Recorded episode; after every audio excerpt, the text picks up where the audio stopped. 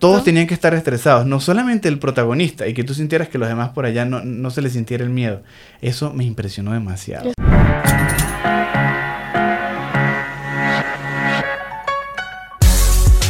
Bienvenidos una vez más a Los Honeys Podcast. Bienvenidos al panel. Sí, bienvenidos, una, vez más. una vez más al panel. Gracias por estar acá de nuevo con nosotros, por compartir un rato. Sí, en este tercer capítulo de, esta segunda temporada. Hoy vamos a hablar de algo muy interesante. Sí, hoy vamos a unirnos al, al tren del trend. sí.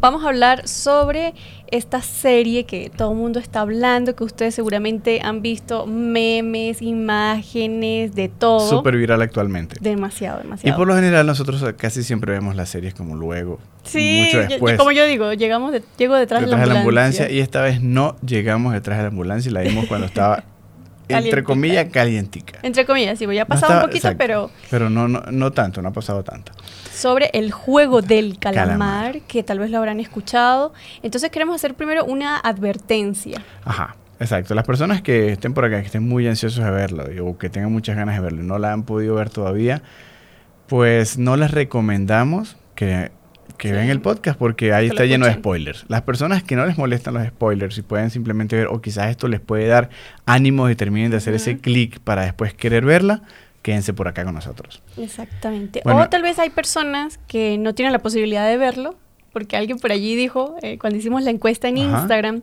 dijo, yo no tengo cómo verla, me gustaría saber la opinión de ustedes para por fin enterarme de qué se trata. Ah, bueno, entonces esas personas, para esas personas estamos aquí hoy también. sí, sí, pero sí, advertencia de que sí, habrá mucho spoiler. Spoiler alert.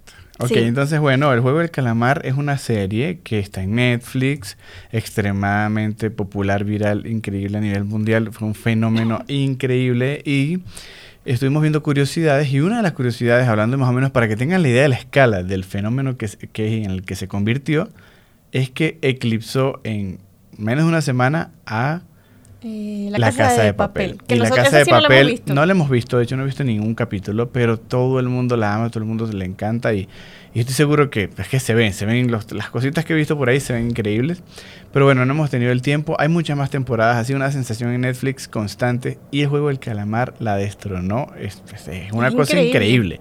No hablaron de números, no sé cuántos millones de views habrán tenido.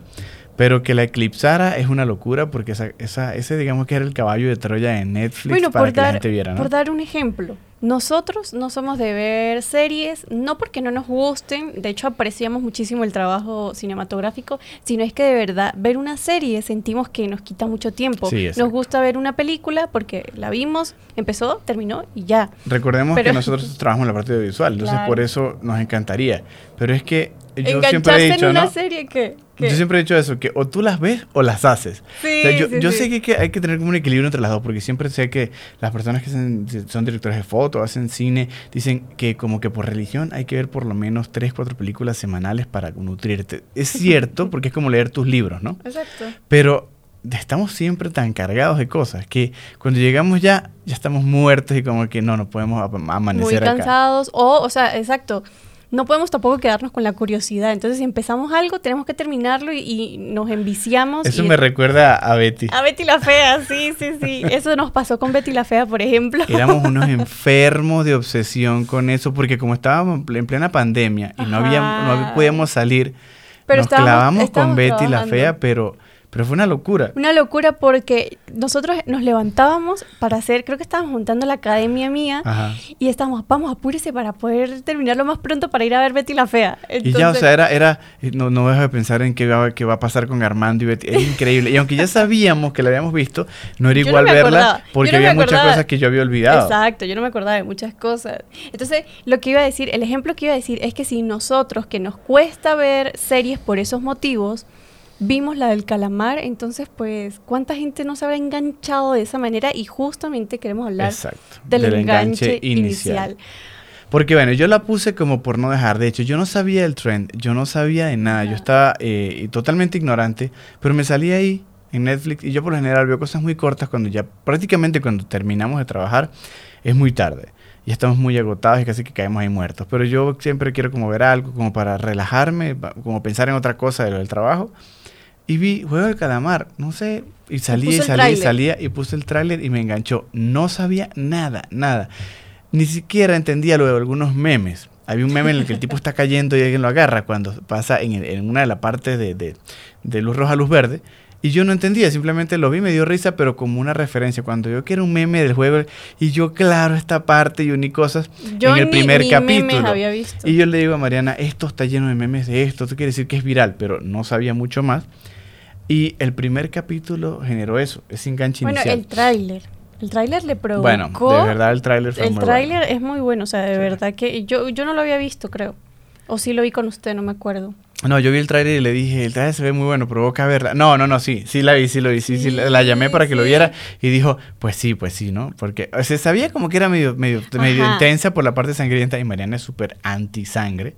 Y pues yo no es que soy así súper clavado con eso, pero aún así, digamos que lo lidio más, lo tolero más, ¿no?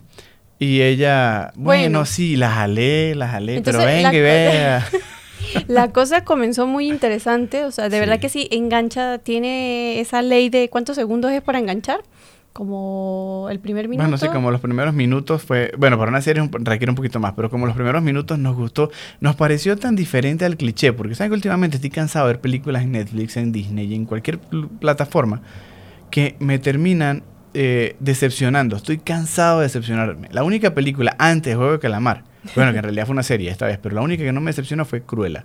Las personas que han visto Cruella o que no la han visto, no sé, se las recomiendo demasiado. Las personas que lo vieron pueden saber que es una buena película. De verdad que se lucieron.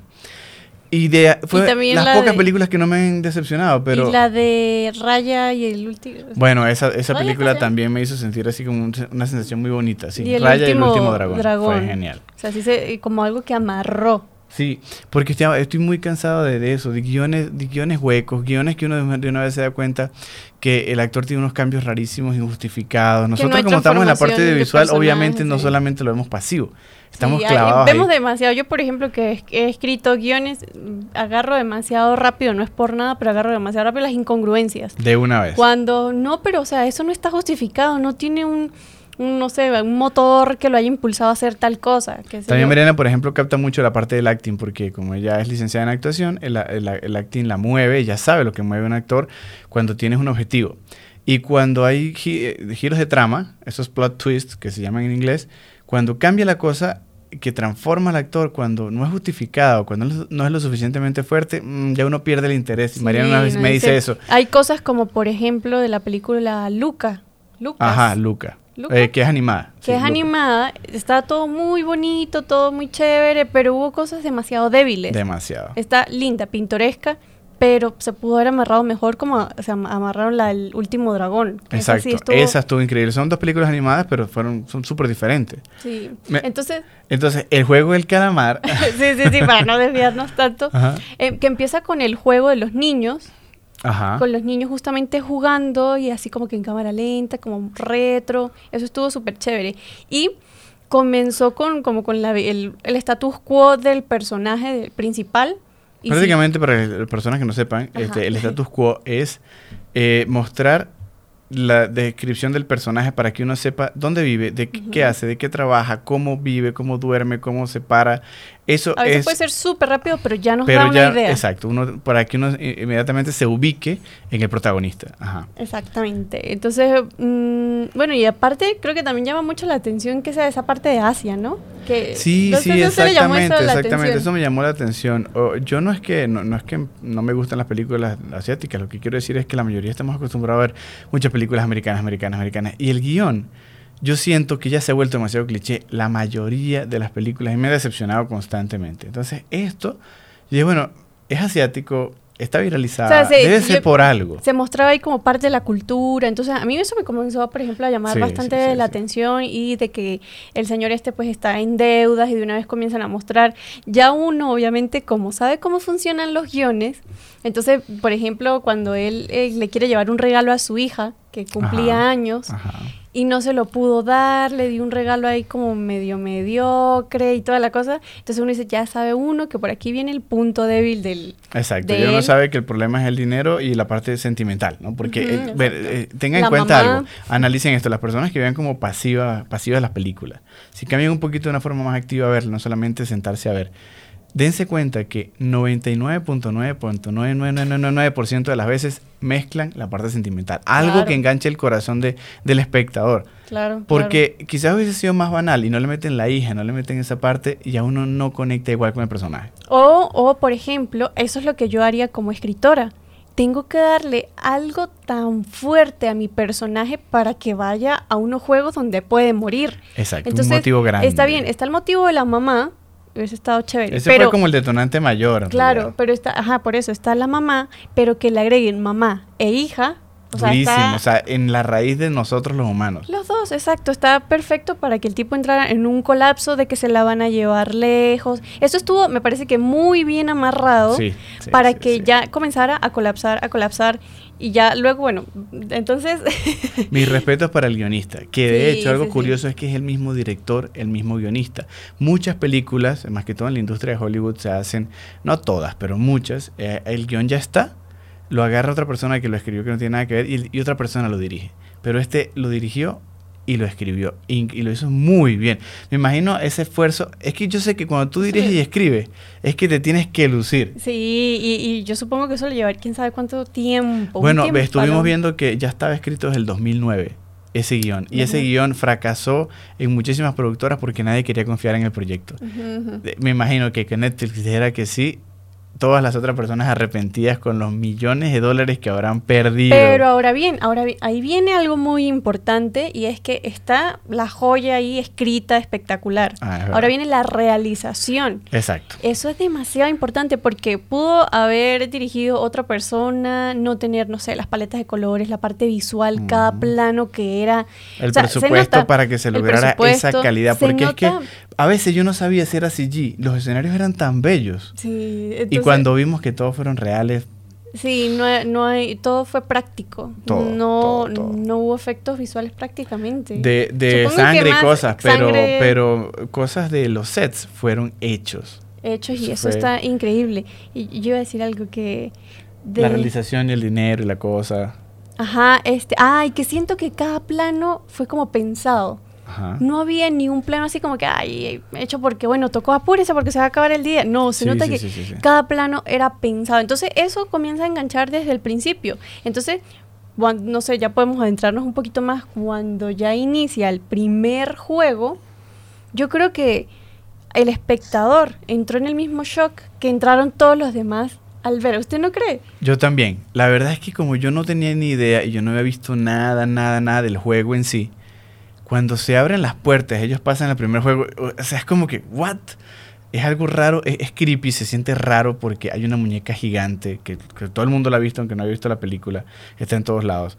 Y es un lugar como de niños, los colores son raros. Al, al, inicio, al mostrar el juego del calamar con niños, yo ya se sabían que iban a ser como que juegos infantiles, luego la muñeca y este asunto, para quienes no sepan, así a grosso modo, pues eh, le dan una tarjetita a muchas personas que están en quiebra, las localizan, buscan a personas que estén ya eh, súper estresadas, con muchas deudas. Entonces le dan... al borde de la crisis. Ajá. Y entonces, este, al principio no se sabe exactamente qué tipo de organización hace estos juegos, pero lo que se sabe es eso, que se llevan a las personas, las duermen para que no sepan a qué lugar las están llevando, las ponen con un uniforme para que todos sean neutros, todas las personas que lo dirigen no se les ve la cara y todo esto. Entonces cuando llegan al juego, ahí en ese preciso instante es que le dicen tanto el juego como las reglas. Entonces, lo primero que pasa es que les dicen que las reglas era que bueno, iban a jugar luz verde, luz, roja, luz verde. Luz roja, luz verde. Y que eh, cuando ella estuviese observando o cantando, pues tenían que avanzar. Y cuando no estuvo... y cuando ella volteara a verlos. exacto, cuando volteara a verlos, detenerse. tenían que detenerse. Y entonces, claro, ahí no dicen, y si, y si los logra ver, no, no, dicen, dicen, y serán eliminados. Pero la gente eliminada, no, no, nadie asume que cuando te dicen eliminados van a matar a nadie. Nosotros, yo, yo pienso que se logró una cosa impresionante de que el espectador estuviese al igual que esos participantes. Sí. ah, bueno, sí, bueno, va a ser eliminado. Porque eso, o sea, primero el hecho de que el juego sea algo coreano que nadie asocia un juego, es que es muy inteligente mientras más lo veo, de que el director se la, se la luciera porque eh, nunca a nadie asocia un juego de niños con que te van a matar. Obvio. Y que ya eso te aleja de la idea. Entonces todos nos sorprendimos y creo que ese shock, o sea, nada ah. hace el juego tan pro como, o sea, la serie tan, impactante como esa primero, ese primer juego. O sea, es como que todos quedamos... Ajá, pero antes de eso, antes de eso los hacen firmar. Entonces todo está como que muy bien amarrado, pues los hacen firmar de que aquí con las reglas que no las recuerdo, pero como que usted está viniendo aquí. Las reglas son como tres, no son muchas. vienen a su voluntad. Y les explicaron cuánto dinero más o menos iban a ganar, que se iba a llenar una, bola gigante ahí de dinero. Entonces, pues todo mundo, con tantas, no sé. Bienes de quiebra. O sea, las justificaciones están tan bien amarradas. Que la gente, era muy cool porque se veía a veces en los ojos de ellos como que. Eh, como ver a un dios de que lo fuera a salvar de su miseria. Ah, eso es lo que representa ese si dinero. ponen ahí un millonario que no tiene, que tiene todo el dinero del mundo, ve eso y pues no, no le da nada. Eso que está diciendo Mariana son tips. Por eso siempre buscamos como que aunque no solamente sea un comentario de la peli ya. Es que además de que nos pareció tan buena y además de que todo el mundo está interesado en esto, eh, esas son cositas de guion que ella como escritora las, las obvio, o sea, las tiene que tomar en cuenta. Y entonces uno valora el trabajo de, la parte audiovisual, de todo lo que llevó crear eso. Pero crearlo desde, desde que la idea, eso, mira, en eso se rompe un escritor la cabeza como no, se imaginan. Es increíble. ¿Y qué tengo que hacer? ¿Y cómo de, qué tipo de personajes tienen que ser? ¿Y qué los va a mover para que ellos de verdad quieran arriesgar sus vidas? Porque cualquier persona, por muy mal que le vaya en la vida, hubiese podido decir no. Exacto, ajá, exactamente. Bueno, y que luego sucede, ¿no? Pero todos están en la misma condición todos están como en la misma eh, punto de vulnerabilidad, por decirlo así. Entonces, bueno, les, les, ponen las reglas. Les ponen que van a ganar mucho dinero. Cuando ellos entran al juego, están así, ay, un juego de niños. O sea, esto está demasiado fácil. Y se empezaron a relajar, como a confiar. Entonces es como que, ay, qué cool, vamos a jugar. El asunto es que hay un límite de tiempo.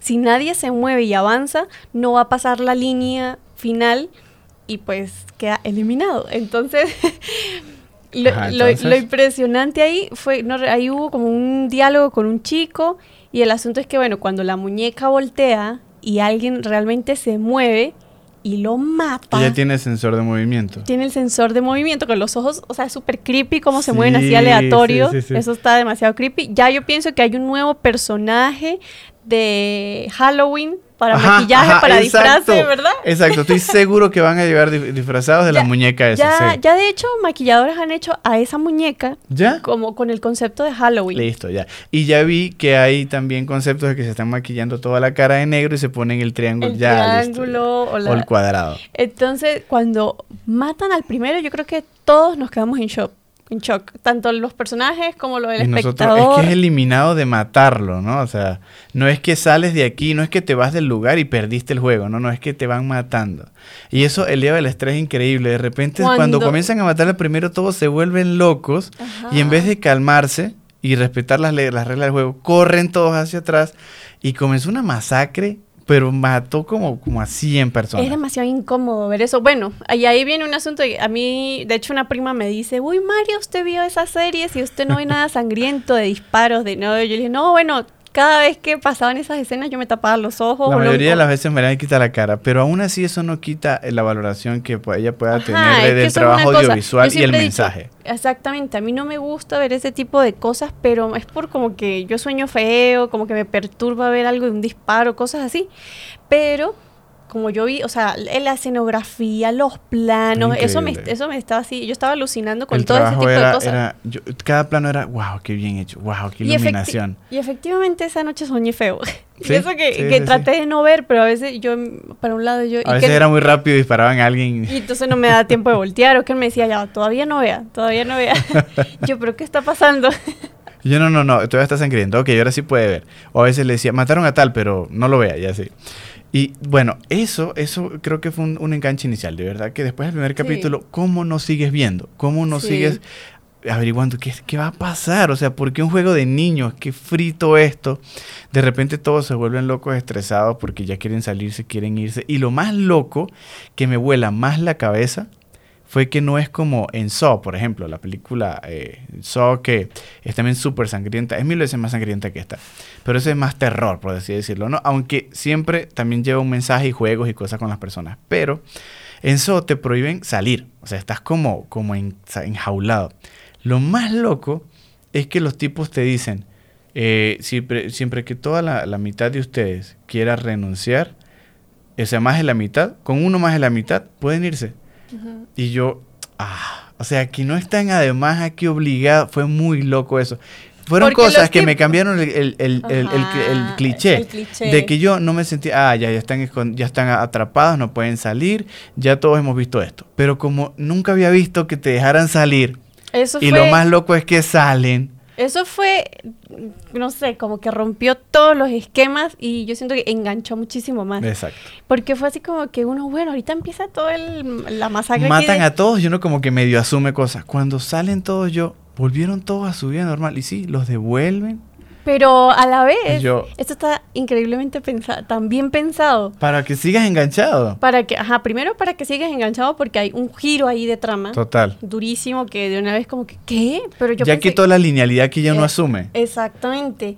Y, y aparte como que luego refuerza es como, yo siento que también fue como una salida para reforzar que vengan con todas las ganas de jugar. Tiene razón, porque ahí comenzamos a ver más del status quo de los personajes. O sea, el protagonista comienza a tener más problemas en su vida, eh, su mamá comienza a empeorar de, de la diabetes, la tienen que operar, está enfermando horrible. Y como ya presentaron a otros personajes, entonces comienzan a mostrar del hindú, pues Exacto. ya comienzan a mostrar un poquito más un poco de vida de otras personas que, que van que todo se va apretando mejor, obvio, porque saben qué es lo que pasa, que más que todo, bueno, también una serie hay que dar crédito a algo, ¿no? Una serie también permite más esto.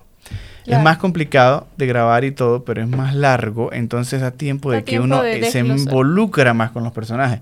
Pero a veces en una hora y media no da tiempo. Y, pero aún así cosas que en un se pueden amarrar mejor y, he sentido que muchas cosas son como muy sacadas de la manga, como que ya, ya todo el mundo aceptó eso. Me, me explico. Eh, al, ver, al ver un shock tan grande que ellos no quisieran salir y siguieran a todos los juegos de frente, a mí me pareció.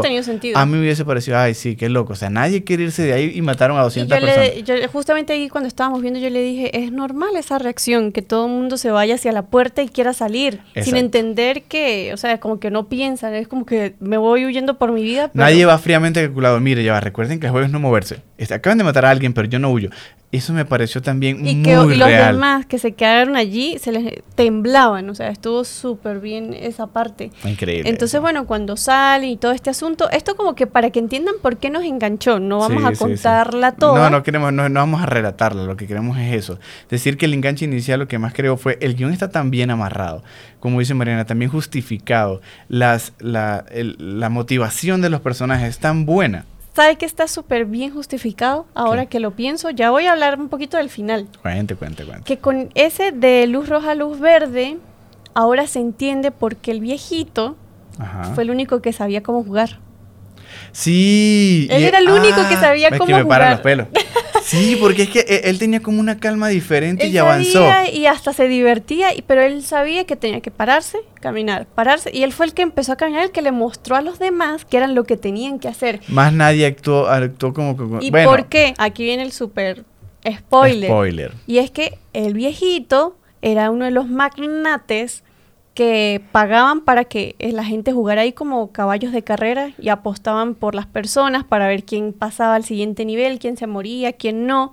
Entonces como que una serie de millonarios que se juntaron, según el relato del viejito al final, que se juntaron porque ya la vida no les emocionaba de tanta plata que tenían. Ajá, resulta que cuando tienes demasiado dinero ya se, te vuelves se aburre, ya, ya no hay nada que te estimule, no, hay ninguna carrera que, que, perseguir. Hicieron esto con esta gente como caballos de carrera justamente, que lo utilizan de hecho en el guion para ellos divertirse y apostar y a su vez pues sí, ponen dinero para que se lo gane la persona que gane si es que llegaba a, llegaba a ganar alguien.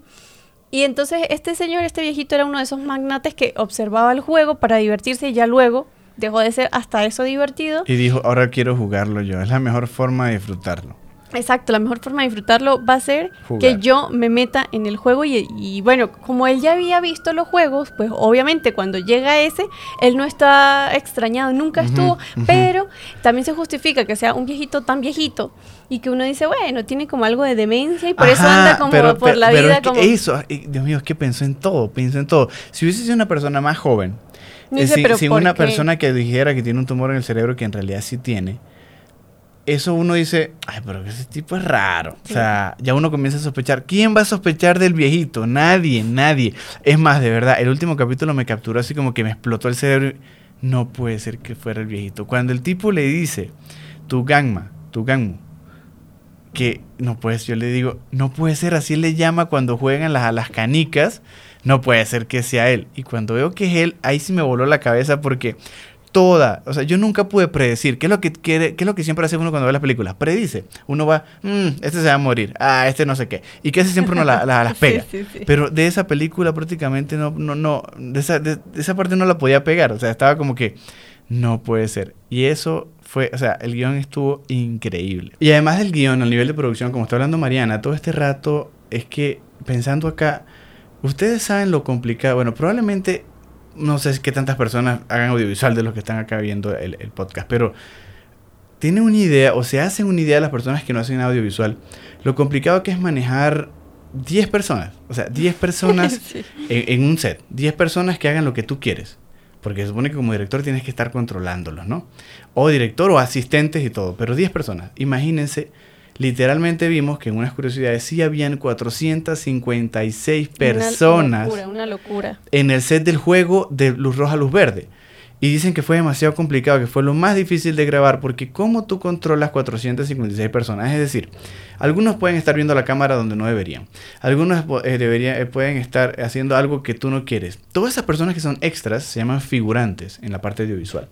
Y controlar figurantes es, un reto increíble. Y no hay como que una especie de manual para controlar figurantes. Yo supongo que por el hecho de ser asiáticos, tener esa disciplina de... No sé, pero incluso dijo el director que fue la más difícil. Aún creo que ni con los asiáticos, porque es que es muy difícil. Es, es una cantidad de personas... Yo nunca he estado viendo ahí manejando, o sea, no sé. Sí, sí, sí. 450 personas, es demasiadas personas. Y, es, y supongo yo que había alguien a nivel coreográfico. Porque, o sea, si habían algunas partecitas allí, está increíble esa parte. Todo, por ejemplo, imagínense que estamos viendo acá y el actor está aquí metido en su, en su, en su acting, el, el, protagonista, y por allá hay una persona rascándose la cabeza, ya se dañó el plano.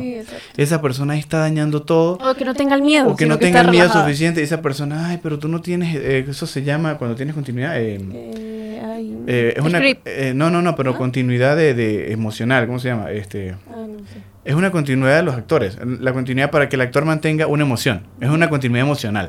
o sea, que tú no puedes estar, eh, venir de una escena fuerte, trágica y estás riéndote de repente. Ya eso rompe toda la ilusión. Porque recuerden que todo esto es ilusión. Y todo esto ahorita que usted habla de eso, que dice la continuidad emocional, hay demasiadas escenas con continuidad emocional todos los juegos todos los juegos que vienen luego por ejemplo el de jalar la cuerda el de saltar en el, en el asunto de los vidrios. Cómo usted le ve, cómo usted ve eso a nivel actoral o sea manejar eso ahí bueno por eso o sea hay, hubo demasiado demasiado no fue como que ah, solo la de luz roja luz verde. Luego hubo muchísimos más. Luego la continuidad cuando ellos todos estaban en la parte donde duermen la continuidad cuando reparten la comida, o sea, porque se manejaba muchísima cantidad de personas. Era una locura, una locura. Y el nivel de estrés se tenía que sentir grupal. Exacto. Todos tenían que estar estresados, no solamente el protagonista, y que tú sintieras que los demás por allá no, no se les sintiera el miedo. Eso me impresionó demasiado. Eso también se, se valora. Obviamente hay una enseñanza que la queremos decir al final, pero también hablamos nosotros de las lo que nosotros nos... Lo que nos impactó, porque es que de verdad fue impactante a nivel de desarrollo. Y que tal vez, no sé, muchos de ustedes puede ser que no vean esos detalles. O, quizás si esto les, les, haga clic y que, no sé, la vean de nuevo y lo vean diferente. O quizás vean, vean cosas y... digan, ay, lo que hablaron los muchachos en el podcast, ¿qué, ¿cómo se ve aquí? ¿Qué trabajo y tal? Y es una valoración diferente porque esto es un arte, esto no es solamente, esto no es grabar y ya, esto es, mira, se, es un arte extremadamente estresante, extremadamente complejo y extremadamente multidisciplinario y requiere todo, nadie puede hacer eh, cine solo, todo el cine se hace grupal, es un trabajo en equipo. El nivel de trabajo en equipo y la disciplina para lograr escenas tan complicadas es absurdo, de verdad. Y con efectos prácticos.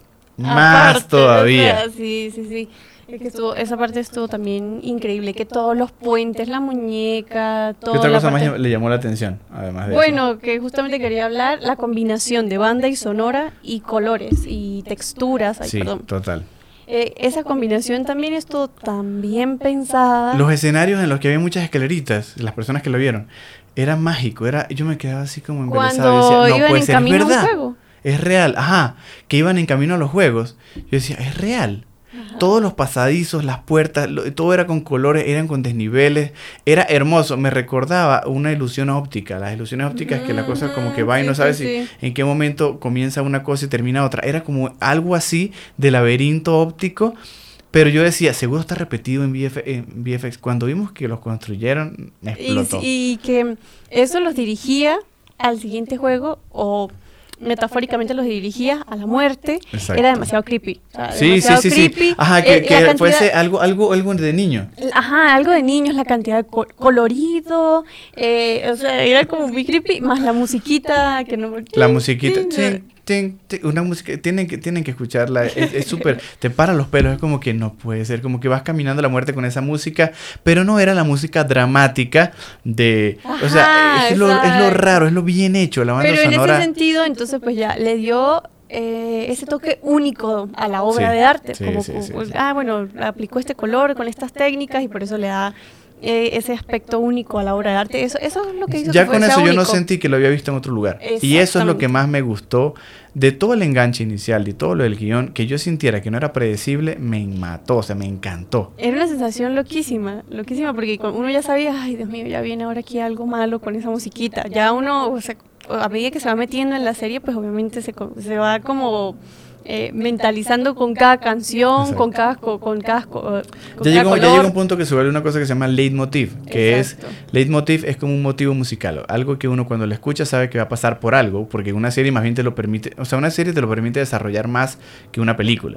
Un leitmotiv es eso que cuando es algo repetitivo, pero repetitivo para darte una señal con el sonido de algo que va a pasar que tú sabes que es malo o bueno. Yo creo que hay un ejemplo muy, muy, muy claro. Cuando en Betty la Fea, cuando sale Nicolás, entonces empieza a sonar que uno sé, es como una flautica. Ya uno sabe que la escena que está ocurriendo es cómica. Es cómica y va a haber, va a haber risas. exacto. Esa, eso se llama leitmotiv. Oh, no, el leitmotiv creo que es más el, por ejemplo, Cedi, Bueno, sí, sí, sí. Bueno, pero, pero, pero eh, es, esa, es, esa, ese patrón repetitivo que le indica al espectador, porque recuerden que el cine es 100% mostrar. Lo mínimo que se pueda decir es mejor. Y en eso también lo hicieron increíble. Mostraron tan bien y dijeron tan poco, de una forma magistral, que eso, eh, o sea, es de verdad que es admirable la, la serie. Yo, bueno, yo estoy seguro que la, la, Casa de Papel quizás tendremos muchas cosas que decir. No voy a decir que es buena ni que es mala, pero también me da curiosidad, pero sí vi algunas partes de la, de la, de la Casa de Papel que estaba full más de efectos, tenía mucho, mucho VFX. Y no es que sea malo, porque de hecho me encanta, yo, yo hago eso, pero eh, esto tuvo una característica muy, muy rara que fuera todo físico, todo real y todo de niños, que sentías que era un juego de niños, iban a matar humanos. que los colores pasteles nos metían en eso visualmente, de que estaba relacionado con algo de niños, eso, o las partes coloridas. Esa, eso, eso sería el simbolismo del color, ¿verdad? Exactamente. Que aquí, bueno, aquí está, aquí está la, la pro de la teoría del color, que se la vas a enseñar en teoría del color en el canal de ella. Y bueno, de verdad, eh, otra cosa, eh, algo importante. Aquí, aquí María puede hacer una prueba de los colores, de los colores de, de, la ropa. Ah, ok.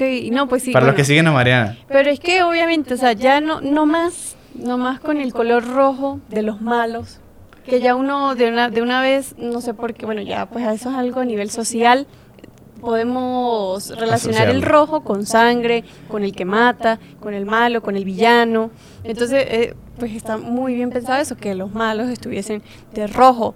O, por ejemplo, bueno, que tuviese, estaban por niveles nada más, tener un triángulo, un cuadrado y un círculo, que eran los mismos, las mismas figuras del arte, del logo, las mismas figuras del asunto del calamar, que también eso estaba increíble, cabe destacar. Entonces, eh, muy, muy sutilmente ya con el cuadrado se sabía que era el, de, el de, mayor, de mayor nivel. Y bueno, todas las personas que estaban, es que era como un color azul verdoso. Ajá, pero, pero, el, pero el de ellos, ¿qué era? Por eso. Era como un verde. O sea, podríamos decir, yo entiendo que en verdad me va a decir toda la, la, la gama, ¿no? En hexadecimal y el código. Pero de verdad era verde. Pues, Ajá, ¿y qué combinación podría ser eso? Para las personas que ah, siguen a Mariana. La combinación, claro, entonces están los opuestos. porque el, por ejemplo, claro, dependiendo de la ubicación del círculo cromático, el verde puede ser el contrario del rojo. Exactamente. Entonces, pues ahí se ve la, la contraparte, los malos y los buenos, entre comillas. Y esto que estamos diciendo no está inventado, esto es lenguaje cinematográfico, lenguaje simbólico, esto, esto está totalmente fríamente calculado ahí. Y si te pones a ver, la combinación complementaria también es la combinación que da mayor contraste a la vista y mayor separación de frente y fondo. O sea que esto está así pensado para que funcione en la parte visual. Esto no, no, es, casualidad. Exactamente. ¿Qué otra cosa que, la que este, queremos hablar? No, pues bueno, vamos a hablar de la enseñanza. Pues sí, porque no todo, no, todo fue matar a gente, ¿no? Ajá, pero eso porque, porque hay personas, yo vi que muchos comentarios que dijeron cuando les pusimos acá, dijeron, horrible, qué sádico ese director, que... Bueno, yo tengo una visión diferente de eso. Es que justamente cuando empezamos a ver toda la, la organización del inicio, pues, de, de la serie, yo, o sea, ya se sabía que la serie no es que era vacía de matazón y ya. O sea, metieron a la niña, metieron a la mamá, el hindú, esto, la, el asunto de la cantidad de dinero, cómo se pueden desvivir por dinero. Entonces uno dice, bueno, si hay una enseñanza. Y por eso fue que yo me calé todo el asunto sangriento. Porque si no, pues, si yo hubiese Si no le hubiese tocado, no la ve. Sí, si hubiese sido algo vacío, pues ni la sigo viendo. Pero como yo vi que sí, hay como un trasfondo, de hecho ya en los primeros capítulos uno puede comenzar a filosofar y a dialogar de las enseñanzas. Demasiado, demasiado. Cada capítulo era una carga de enseñanza que casi que a veces, casi que Mariana y yo la paramos para reflexionar sobre algo porque era increíble lo, que te enseña la, serie. Y algo, por ejemplo, que nosotros vimos es que, mm, que muestra la serie, es que puede ser el que tiene mucha plata, que era el, otro el otro actor, mm, que era personaje principal, no recuerdo cómo es, Sangu, algo así. Ajá. Eh, era uno de los principales, entonces estaba él y estaba como decimos nosotros, el pelabola, el que, no tenía nada de dinero y los dos, los dos eran súper contrastantes, uno con mucho dinero pero que se fue a la quiebra, otro que nunca tuvo dinero pero los dos podían llegar a ser tan vulnerables, sentir el mismo miedo, todo, o sea, ahí es cuando uno se, vemos que somos iguales todos. Todos somos iguales, todos somos igual de frágiles, todos somos igual de débiles. Lo que pasa es que el dinero te crea una ilusión de separación, pero en realidad es una ilusión, porque cuando te los quitan, cuando están los dos en quiebra, todos sufrieron igual, todos, se, todos se golpearon igual a lo, a lo, a lo loco, como, como, cualquier persona, no como yo te golpeo, como el de dinero, todo era sobrevivencia. Y al final del día Mariana me dijo, hizo mucho énfasis en esto cuando estábamos hablando de, de esas reflexiones cada vez que terminamos de ver un capítulo.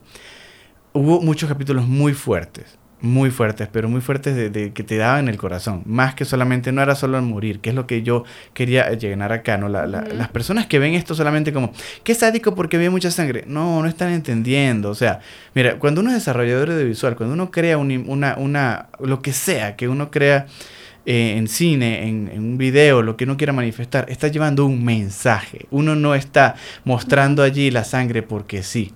Uno no está allí matándolos y ya porque sí las películas que me parecen más que sí son porque sí, no todas, pero una gran cantidad son las películas de terror, porque la mayoría de las películas de terror solamente es terror por ser terror. Pero muchas de ellas me parecen súper vacías y por eso no veo terror. Pero eso es una de las películas que la saco de eso, porque es una película que habla de tu valoración de la vida, Habla de tu, qué tan importante es para ti sobrevivir, trabajar en grupo, eh, convivir con otras personas para lograr una meta, cómo el egoísmo se, se, sobrepone a otras cosas, cómo la salud eh, no, no, vale lo mismo cuando, cuando no estás dispuesto a ayudar.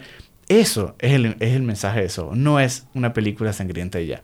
Esta película cumple con lo mismo, yo le decía mucho a Mariana. Para, para comenzar, Mariana, en el capítulo anterior hablamos de lo fuerte que fue, de lo que yo vi, de la sangre que tuvo. Ustedes vieron videos de Mariana en su canal de que se rompió. Ella expuso cosas explícitas. ¿Y eso qué era?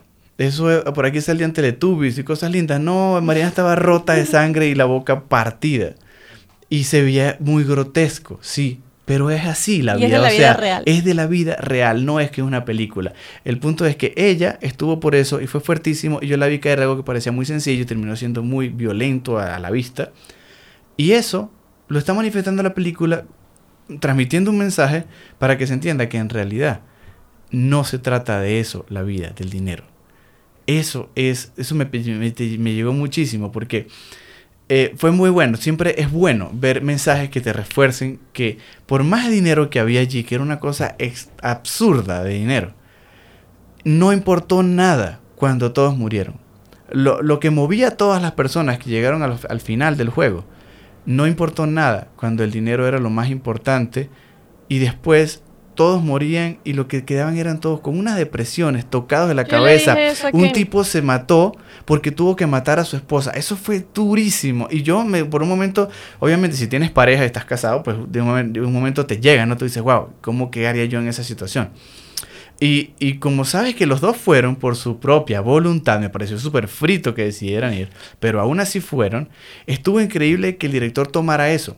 Porque el director está diciendo, ¿y si fuese tu pareja? ¿Y si fuese? Esos son los mensajes que te está queriendo decir. no, es, no es morir y ya. Para que entiendan, es uno de los juegos, se unen en pareja y obviamente todo el mundo se unió con la persona más allegada, con la persona con la que tuvo más conexión dentro del juego. Todo el mundo pensaba que era para ganar juntos. Exacto. Y terminaron matándose entre ellos. Eso Porque entonces fue el juego de las metras o canicas. Y cuando juegan el juego ese les dice que el que pierda va a morir. Y entonces los esposos estaban juntos y se miraron así como que alguno de los dos tiene que morir. Exacto. Y ahí, o sea, mueren o mueren porque no, no había para dónde coger. Y mira, es que, es que de verdad me, me, me Ese fue súper fuerte y bueno, muere la señora y el señor ya después no podía con la culpa. Entonces, ¿de qué sirvió que se haya metido en eso, o sea, reflexiones pues, de qué sirvió de que se haya metido detrás del dinero, ahora se quedó sin su esposo y al final él termina matándose porque... Él termina suicidándose.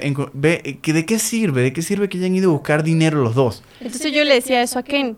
Eh, desde antes de que, de que finalizara la serie, yo le dije, va a ver que el que gana va a quedar tocado y no va a disfrutar el dinero que gane. Exactamente. Eso lo dije yo aquí. Eso sí, Mariana, de una vez de verdad lo vio como cuatro capítulos antes del final, es verdad. Y así pasó, así pasó, porque entonces eh, ahí viene la cosa de por qué yo también cuido lo que veo, de no ver tantas cosas que me como que perturben, porque ¿de qué sirve que bueno, ahora va a tener todo ese dinero, pero va a tener esas imágenes en la mente, por dar un ejemplo si fuera la vida real, todo lo que pasó, la desmoralización, la depresión, las personas que él con las personas que él conectó que murieron, o sea, entonces ¿de qué sirve? Ya después va, a quedar como con una mente quedó un año y no tocó un centavo de lo que le dieron. Parecía un vagabundo. Y parecía un vagabundo. En realidad quedó tocado. Mariana tenía toda la razón. ¿De qué sirvió el dinero? De nada. No, o sea, están pasando por un trauma tan arrecho ahí en todo. O sea, si fuera real, pues un trauma tan, tan duro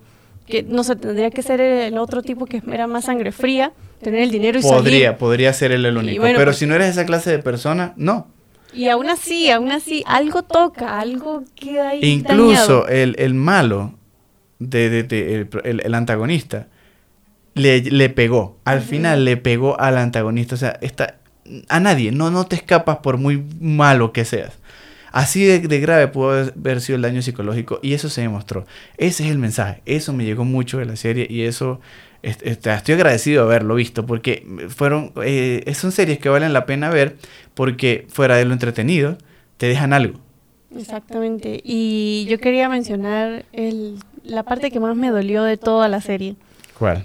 Ustedes saben cuál es. Sí, sí, pero no, esa parte, yo no sé si a ustedes les pasó, si la vieron, comenten aquí abajo, pero a mí me dolió una parte sobremanera, así que yo, ay, que no lloré en toda la serie, pero esa casi me hace llorar. Me rompió el corazón, sí. Me rompió el corazón de que había un personaje que lo fueron desarrollando entre la inocencia, eh, como que sí, la, no sé, había algo como puro en él, como que, ay, no sabía muchas cosas, había una inocencia que justamente estuvo bien pensada y el antagonista lo traiciona justamente en el juego de las metras, de las canicas, este, él iba ganando, era el hindú, él iba ganando, entonces obviamente el antagonista que no iba a permitir eso y le lavó el cerebro de una manera así, claro, y entonces al final vamos a ganar juntos. Vamos a ganar juntos y entonces la carita de él, Dios mío, así como que, ah, bueno, sí, sí podemos ganar juntos y lo mandó a que fuera a hacer unas cosas ahí para volver y ganar juntos entre comillas y pues obviamente se sabía que lo iba a traicionar y cuando llega se da cuenta de la traición y esa, eh, justamente yo siempre he dicho que una de las cosas que a mí más me duelen son las injusticias. Y ahí lo sentí así como demasiado injusto. Ya uno estaba enamorado del hindú, de su personaje. Exactamente. Y de la forma en que sucedió. Yo lo hablaba también con una prima y ella me dijo lo mismo. Ese sí, yo dije, no, ese me destruyó el corazón Pero justamente ahí yo digo que si alguien vio esa serie y no sintió nada con esa parte, no sé qué tiene en el corazón. No, no, no tiene corazón. no tiene corazón. Y, y, eso y aparte pues tiene esas pequeñas enseñanzas en todo el, en todo el... Constantemente. Por ejemplo, ahí mismo cuando el protagonista juega con el viejito a las, a las metras y se da cuenta de que él se estaba dando cuenta que lo estaba traicionando por Eso me dolió. Eso fue, eso fue, eso me dolió. Obviamente lo de Lindo me dolió, pero eso me dolió también. Porque el protagonista te hace sentir es que tan tan fuerte que él de verdad sabe que tiene que mentir para sobrevivir.